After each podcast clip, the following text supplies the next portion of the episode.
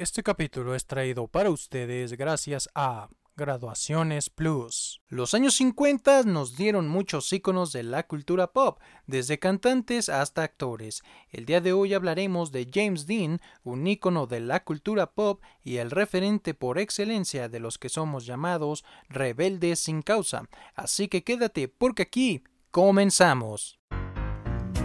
Hoy queremos que nos acompañe hemos traído para usted desde los años 50 este podcast donde recordaremos ese algo que creíamos olvidado, pero que está escondido en algún lugar. ¿Quieres saber dónde está ese lugar? Habita en su recuerdo y en su imaginación. Bienvenidos a una emisión más de Retrópolis Radio. Y ahora se queda con ustedes Eddie Billy. Comenzamos. Retro amigos, es un placer poder volver a estar aquí con ustedes y el día de hoy vamos a platicar sobre un rebelde de los años 50 que sin duda es el referente cuando hablamos de jóvenes rock and rolleros y de jóvenes rebeldes. Pero bien, también me gustaría platicarles de un nuevo proyecto, de un nuevo programa, pero de radio, que ustedes pueden escuchar todos los días viernes en punto de las 7 de la noche, hora México, y este lo pueden escuchar a través de Bocanada Radio, una aplicación que pueden descargar en su App Store, en su tienda de aplicaciones de su celular, y ahí en punto de las 7, todos los días viernes, podrán escuchar lo mejor del rock and roll, narrado por un servidor, Eddie Billy.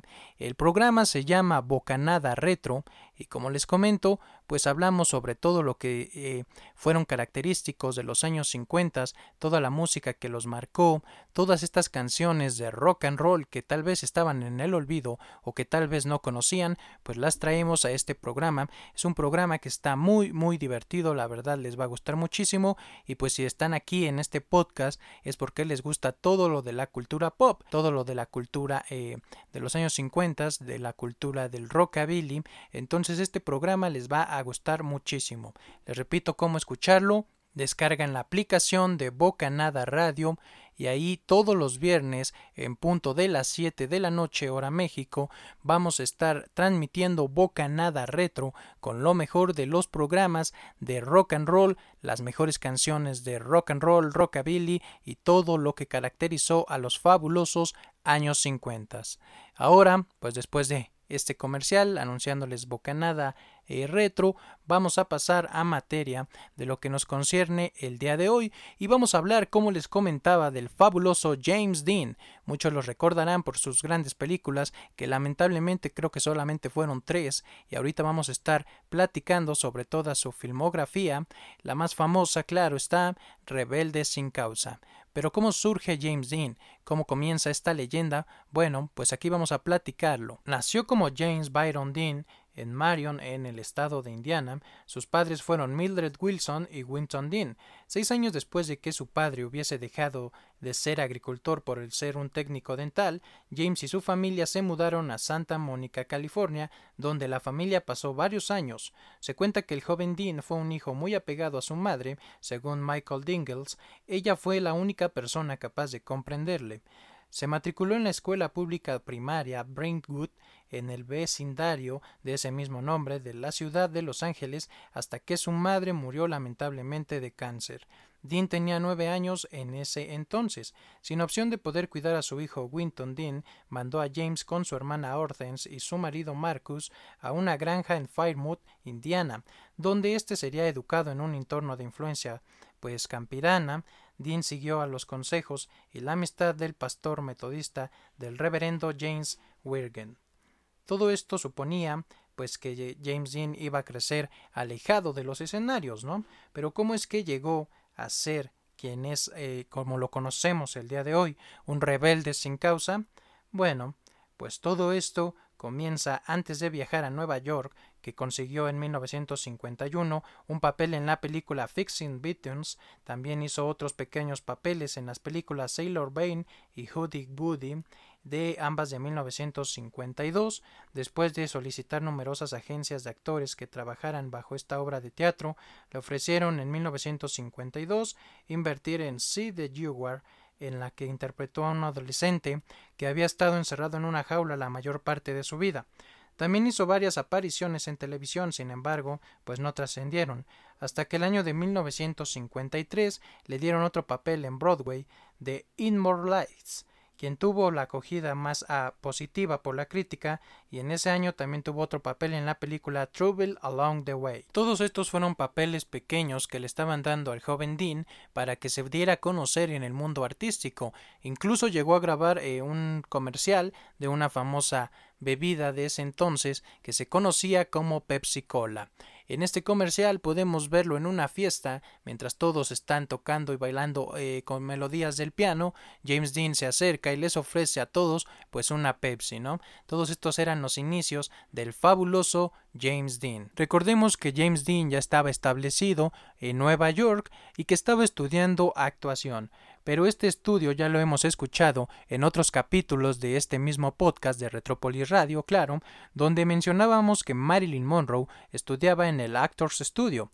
Bueno, pues ahora podemos volver a mencionar este famosísimo estudio porque aquí estaba estudiando interpretación el famoso James Dean en este estudio llamado Actors Studio. Y ahora avancemos un año en el tiempo para el lejano año de 1954, donde finalmente Jimmy, como se le conocería en el medio, consiguió convertirse en actor de cine, cuando en este mismo año, en el 54, el director Elia Kansas, quien había rodado un tranvía llamado Deseo con Marlon Brandon, del cual también tendremos capítulo más adelante, le ofreció el papel principal de Cal Trash en El al este del Edén.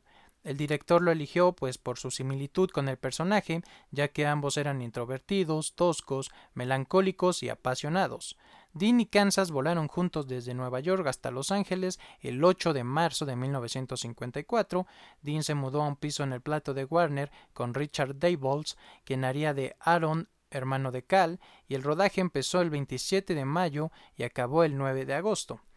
Dean no acudió al estreno de Al Este del Edén el 9 de marzo de 1955, nada menos que, pues, eh, Marilyn Monroe, Eva Marie Saint, Marlene Dirch trabajaban en esta ocasión como acomodadoras, un dato muy muy curioso.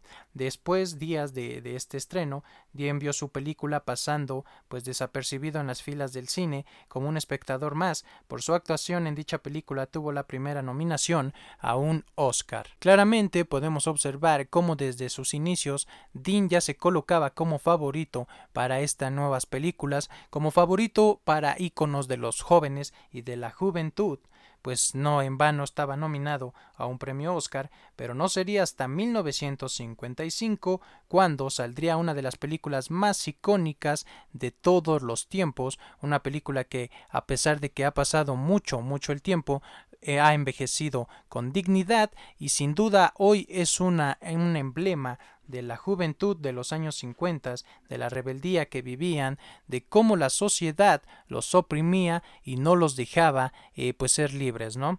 Estamos hablando nada más y nada menos que de rebeldes sin causa. Al poco tiempo, Nicolás Ray le contrató para el papel de Jimmy Stark en Rebeldes sin causa, que tenía como coestrella a Natalie Wood, cuando llegó a Hollywood para trabajar en la película, se compró su primer Porsche, un Spider 356 descapotable en color blanco, el cual nombró como Little Bastard o Pequeño Bastardo. El 26 de marzo corrió su primera carrera y su segunda carrera, donde fue el primero en una y el segundo en la otra. La película empezó a rodarse el 28 de marzo de 1955 en blanco y negro, pero a ver el éxito que tenía su anterior eh, filme, al este del Edén, volvieron a firmar Rebeldes sin causa, pero esta vez a color, lo cual se terminó a los dos meses y la postproducción en unos meses más tarde. El primero de mayo corrió su tercera carrera, donde se quedó en tercer lugar. Durante este tiempo, Dean rodó Gigante y se unió al rodaje más tarde, ya que estaba terminando Rebelde sin causa, pero esta vez a color, de George Steven junto a Rod Hudson y Elizabeth Taylor. Su personaje era llamado Jet Ring, quien también compartía rasgos con Dean, ya que ambos eran personas solitarias. En su cuarta y última carrera, mientras iba en cuarto, un pistón del Spider estalló y se tuvo que retirar. También de esta película se le prohibió participar en las carreras de coches durante la filmación, ya que los directores lo consideraban demasiado alocado al conducir. Esta película se rodó cerca de la frontera con México. Por esta película también obtuvo su segunda nominación al Oscar, pero esta vez sería póstuma, y también su compañero de reparto Rod Hudson obtuvo una nominación en la misma categoría, pero ambos fueron derrotados por Jules Weiner en esta película titulada El Rey y yo. Es curioso, amigos, estar investigando toda esta información para ustedes y encontrar tantas anécdotas donde la gente lo quería tener lejos de los carros, lejos de la velocidad de las carreras, pero que James Dean siempre lo vio como un pasatiempo. En 1954, Dean se interesó en desarrollar una carrera en el automovilismo y compró varios vehículos después de los que había ya tenido eh, antes. Esto los compró después de haber grabado al este del Edén. Es lo que comenzaba cuando el rodaje de Rebelde sin causa. Compitió en su primer evento profesional en Palm Springs Road Race, que se llevó a cabo en Pale Strings, en California, el 26 al 27 de marzo de 1955. Con estas tres películas, James Dean terminaría toda su filmografía. Pero, ¿qué creen ustedes? ¿Por qué solamente grabó tres películas? ¿Se retiró? ¿Acaso le dejó de gustar el cine y prefirió ser piloto de carreras? Bueno, pues ahorita más adelante vamos a platicar qué fue lo que pasó y por qué solamente James Dean tiene tres películas siendo tan prometedor, tan joven y sobre todo enloqueciendo tanto a la juventud. Solamente pudo grabar, vamos a recapitular, las tres películas que James Dean grabó, que fueron Rebelde sin causa, Al este del Edén y Gigante. Así que con esto nos quedamos y vamos al primer corte comercial de este capítulo. Así que no le cambien al cuadrante de su radio porque estamos en Retrópolis Radio. Continuamos.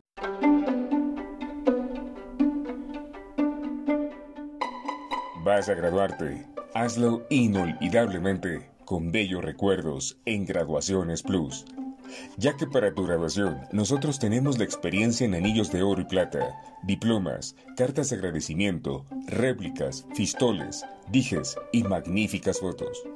En Graduaciones Plus, tu satisfacción es prioridad, ya que fabricamos desde una pieza o en grupo en todos los niveles, desde kinder hasta maestría. Tenemos todas las carreras y escudos en oro, 10 quilates, 14 y 18 Garantizamos enquilataje y peso exacto, así como calidad y puntualidad. Nuestros precios y condiciones de pago se adaptan a cualquier presupuesto. Con nosotros, tú serás un graduado distinto. Escoge tu modelo. Con garantía, somos tu mejor opción. Palma Norte 315, Centro, Ciudad de México. APG Plus 87 hotmail.com. Celular 5547 230015.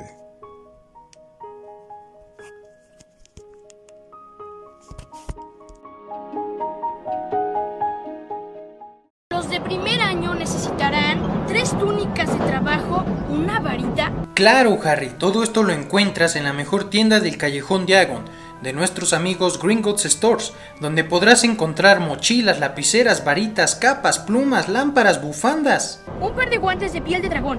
Sí, claro, también tus guantes. Y para que regreses súper seguro a este regreso a clases en Hogwarts, también tenemos cubrebocas mágicos. Y ya sé lo que me vas a decir, que ustedes no lo necesitan porque usan el encantamiento casco burbuja pero te aseguro que ese encantamiento no tiene los diseños que tienen nuestros amigos de Gringot Store.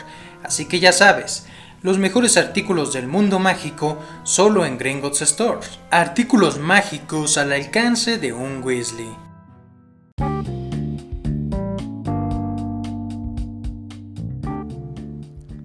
Tus recuerdos al alcance de un clic. Somos Retrópolis Radio.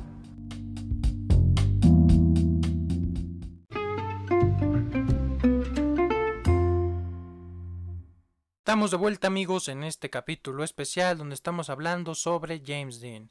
Su temprana muerte con tan solo 24 años al volante detrás de su Porsche lo convirtió en un mito, en el prototipo del joven rebelde con apenas tres películas que se había grabado y que lo convirtieron en un ícono de la generación. 65 años después recordamos y sigue siendo una leyenda y la cual sigue generando millones de dólares. Fue tan repentino como llegó, James Dean se fue tan rápido como lo llegó. Dean había necesitado solamente tres papeles protagonistas, como lo comentamos en el bloque pasado, en las películas Al Este del Edén, Rebelde sin causa y Gigante. para erigirse como el ícono de la generación que tras la Segunda Guerra Mundial quería disfrutar y pasarlo bien. Vive y muere joven, y así serás un hermoso cadáver, había manifestado James Byron Dean. El 30 de septiembre de 1955, 6 menos 10 de la tarde, el protagonista de Gigante, cuyo rodaje había finalizado dos días antes, conduce su flamante Porsche color aluminio por la autopista de Salinas, Paso del Roble, California. Se le había entregado una semana antes, el 23 de septiembre, el mismo día que coincidió con también el actor Alice Guinness, un extraño episodio con tintes de paranormal. Dean lo vio en un restaurante, se presentó y quiso mostrarle la joya Guinness que recordaría. Eran las 10 de la noche del 23 de septiembre y le dije que si usaba ese coche antes de las 10 de la noche del 30 de septiembre estaría muerto. Les comento como en el caso de nuestro bloque pasado, aquí podemos ver una persona que era apegada a Dean, que igual le comentó que si seguía conduciendo como lo hacía hasta ese día, pues podría sufrir un accidente. El cuentakilómetros marcaba 160 por hora. Dean se dispone a convertirlo en una carrera. El cruce pues colisiona fatalmente con el otro automóvil y su muerte es instantánea. De esta forma daba gran daba paso a la leyenda y James Dean dejaba el plano terrenal para convertirse en un ícono de la cultura pop. Curiosamente, tan solo un par de semanas antes, James había protagonizado un spot televisivo patrocinado por el Consejo Nacional de Seguridad Viaria. El actor Jim Young era el entrevistador del spot, quien le planteaba preguntas a Jimmy. Este recomendaba la prudencia a los jóvenes telespectadores, advirtiéndoles del riesgo que conllevaba la velocidad. Estos consejos claramente podemos ver que él no los sigue, ya que en su última carrera supera los 100 kilómetros por hora, la cual fue su última carrera y le quitó la vida instantáneamente. Su biógrafo, Paul Alexander, explicaría cuando el Porsche detuvo, Jimmy tenía los brazos y las piernas desmanejadas e inertes. Su cabeza colgaba por encima de la portezuela. El actor había fallecido. Por estas fechas, Dean se había convertido en un ídolo juvenil ya de calibre y había protagonizado tan solo como lo supimos tres películas Al este del Edén, Rebelde sin causa y Gigante como lo mencionamos en el bloque anterior.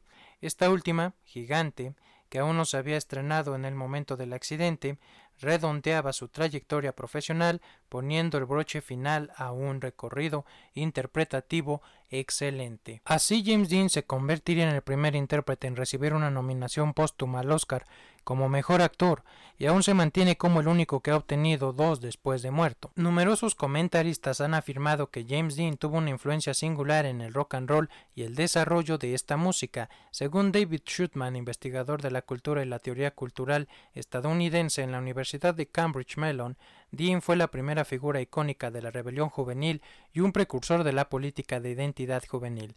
El personaje que Dean proyectó en su película, especialmente en Rebelde sin causa, influyó a Elvis Presley y a muchos otros músicos que lo siguieron, incluidos los rockeros estadounidenses Eddie Crockman y Jane Vincent. Irónicamente, aunque Rebelde sin causa no tenía música de rock and roll en su banda sonora, la sensibilidad de la película y especialmente la actitud desafiante de James Dean sin esfuerzo tendría un gran impacto en el rock and roll. Los medios de la música a menudo veían a Dean y el rock como un vínculo, y la revista comercial de la industria Music Connection incluso llegó a llamar a Dean la primera estrella del rock and roll. A medida que el rock and roll se convirtió en una fuerza revolucionaria que afectó a la cultura de los demás países, Dean adquirió un estatus mítico que lo consolidó como uno de los primeros lugares íconos del rock and roll. Dean asimismo escuchó música que iba desde la música tribal hasta Frank Sinatra, mientras que el magnetismo y el carisma manifestado por este joven en la pantalla extrajeron a personas de todas las edades, sexualidades y la personalidad de rebelión juvenil que proporcionó a la plantilla para que las generaciones futuras de los jóvenes se molden. James Dean y Elvis Presley a menudo han sido representados en la literatura académica y en el periodismo como los personificados de la frustración que sienten los jóvenes estadounidenses blancos con los valores que les han dado sus padres y representados como avatars de los disturbios juveniles endémicos del estilo y la actitud de rock and roll. El historiador Rock Helen Marcus caracterizó como símbolos de identidad tribal de adolescencia lo que proporcionaba una imagen que los jóvenes de los años 50 podían identificarse e imitar. En el libro Lonely Place escribió que la actuación de Dean en Rebelde sin Causa proporcionó un modelo de actuación para Presley, Buddy Holly, Bob Dylan y todos los cuales formaron presentados elementos de actuación de Dean en sus propias estrellas, cuidándose pues de no ser como una copia de este actor. Músicos de rock tan diversos como Buddy Holly, Bob Dylan y David Bowie consideraban a Dean como una influencia formativa.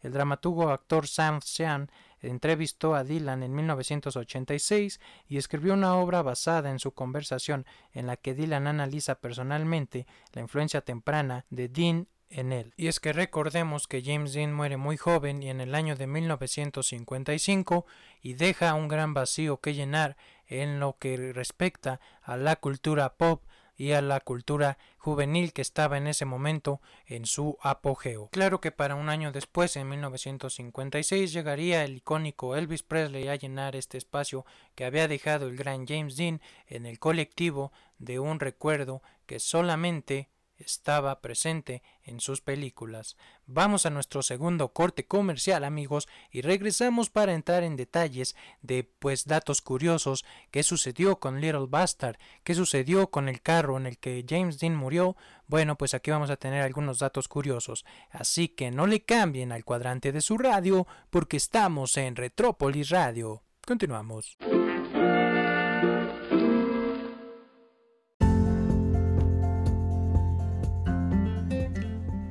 Retrópolis, siempre contigo.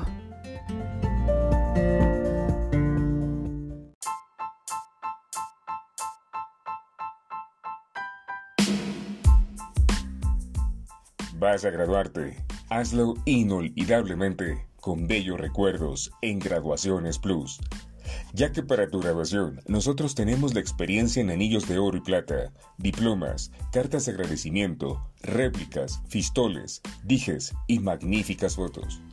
En Graduaciones Plus, tu satisfacción es prioridad, ya que fabricamos desde una pieza o en grupo en todos los niveles, desde kinder hasta maestría. Tenemos todas las carreras y escudos en oro, 10 quilates, 14 y 18 Garantizamos enquilataje y peso exacto, así como calidad y puntualidad. Nuestros precios y condiciones de pago se adaptan a cualquier presupuesto. Con nosotros, tú serás un graduado distinto. Escoge tu modelo. Con garantía, somos tu mejor opción. Palma Norte 315, Centro, Ciudad de México. APG Plus 87 hotmail.com. Celular 5547 230015.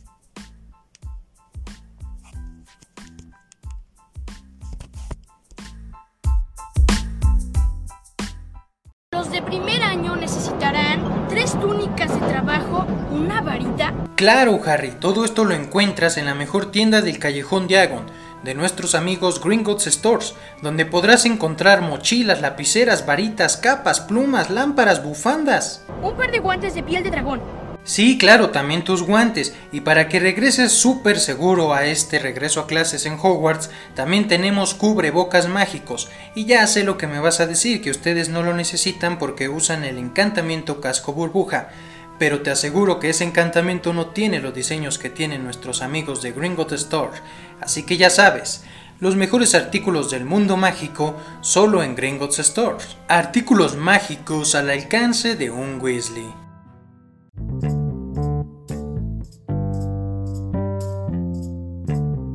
Estamos de regreso amigos para este tercer y último bloque del programa. El día de hoy hablamos sobre James Dean, hablamos de cómo ascendió en el mundo de su carrera artística, el cómo le gustaban las carreras, la velocidad, los automóviles y todo esto. También hablamos sobre su muerte y cómo un accidente probando su Porsche Spider llamado Little Bastard, pequeño bastardo, fue lo que lamentablemente le quitó la vida. Pero hay muchos misterios que envuelven esta muerte, y más en especial muchos misterios que envuelven a su carro llamado Little Bastard, ya que cuenta la leyenda que después de haber sido pues trasladado el cuerpo de James Dean al hospital y haber levantado todo pues los restos del accidente, el carro fue trasladado para tenerlo como parte de una exhibición sobre eh, pues la irresponsabilidad de conducir a altas velocidades. Lamentablemente el camión donde iba este Porsche se incendió y se volcó, sin poder llegar el Porsche al museo. Esta es una de tantas historias que hay, pues si investigamos en la red. También hay otra que nos dice que sí llegó al museo y que justamente cuando estaba en la exhibición, por una noche se prendió fuego mientras estaba solo incendiando toda la sala y quemando todo lo que había ahí junto con el carro, reduciendo todo pues a cenizas, y así muchas más historias. Por ejemplo, hay otra donde se dice que cuando estaba el carro bien, cuando estaba al 100%, eh, pues se puede utilizar. Cuenta la, la historia que el mecánico que lo estaba arreglando y lo estaba afinando para la carrera de James Dean fue mutilado por el automóvil ya que éste se soltó de donde lo tenían sujeto con cadenas y le cortó pues las piernas a este mecánico. Esto nos hace recordar la vieja película de los años ochentas de Christine donde un carro estaba pues maldito y estaba matando a todos los enemigos de su dueño pero pues aquí es la vida real y si esto es cierto podría ser que el espíritu de James Dean al no querer dejar pues este plano se arraigó a lo que quedaba de su auto ya que para él era uno de sus grandes amores y sus hobbies más importantes además de ser actor pues el automovilismo. Cuando James Dean mandó hacer este carro es porque quería que fuera un coche único como él este se lo personalizó George Barris, uno de los preparadores del Batimóvil de Adam West y también del carro de la famosa serie Los Monsters, poniéndole asientos de tela escocesa el número 130 y dos tiras rojas en la parte trasera sobre las ruedas, que se le apodó Little Bastard por la dificultad que suponía al conducirlo. El 17 de septiembre de 1955, James Dean rodó una pequeña entrevista para un programa de televisión, advirtiendo de la diferencia entre correr en las carreteras y en los circuitos. Animaba a la juventud a tomarse las cosas más con calma y a conducir con precaución. Bonita ironía del destino, ya que James Dean encontraría la muerte gracias al pequeño bastardo. Amigos, yo soy su amigo Eddie Billy. Y el día de hoy hasta aquí dejaremos el capítulo de la vida de James Dean, de todos los misterios que la rodearon y también pues les doy muchas gracias por habernos escuchado, por haber estado un capítulo más con nosotros aquí en Retrópolis Radio. Les recuerdo que también pueden escucharme todos los viernes en punto de las 7 de la noche hora de México a través de la aplicación de Bocanada Radio, donde estamos con un programa llamado Bocanada Retro, donde contamos todas estas anécdotas que les estamos trayendo a ustedes en forma de podcast, pero allá de una forma mucho más dinámica, ya que podemos utilizar música, estamos poniendo todas las canciones que ustedes nos pidan a través de mis redes sociales, las cuales se las doy por si ustedes no las conocen. En Instagram me pueden encontrar como Eddie Billy Oficial y en Facebook como Eddie Billy. Aquí me pueden pedir las canciones que quieran o los temas que quieren que tratemos en siguientes capítulos de podcast. Recuerden que el rock and roll es vida y que yo soy su amigo Eddie Billy y nos escuchamos en la próxima. Gracias por estar una vez más con nosotros. Y recuerden que en Retrópolis no vivimos en el pasado, vivimos en los recuerdos.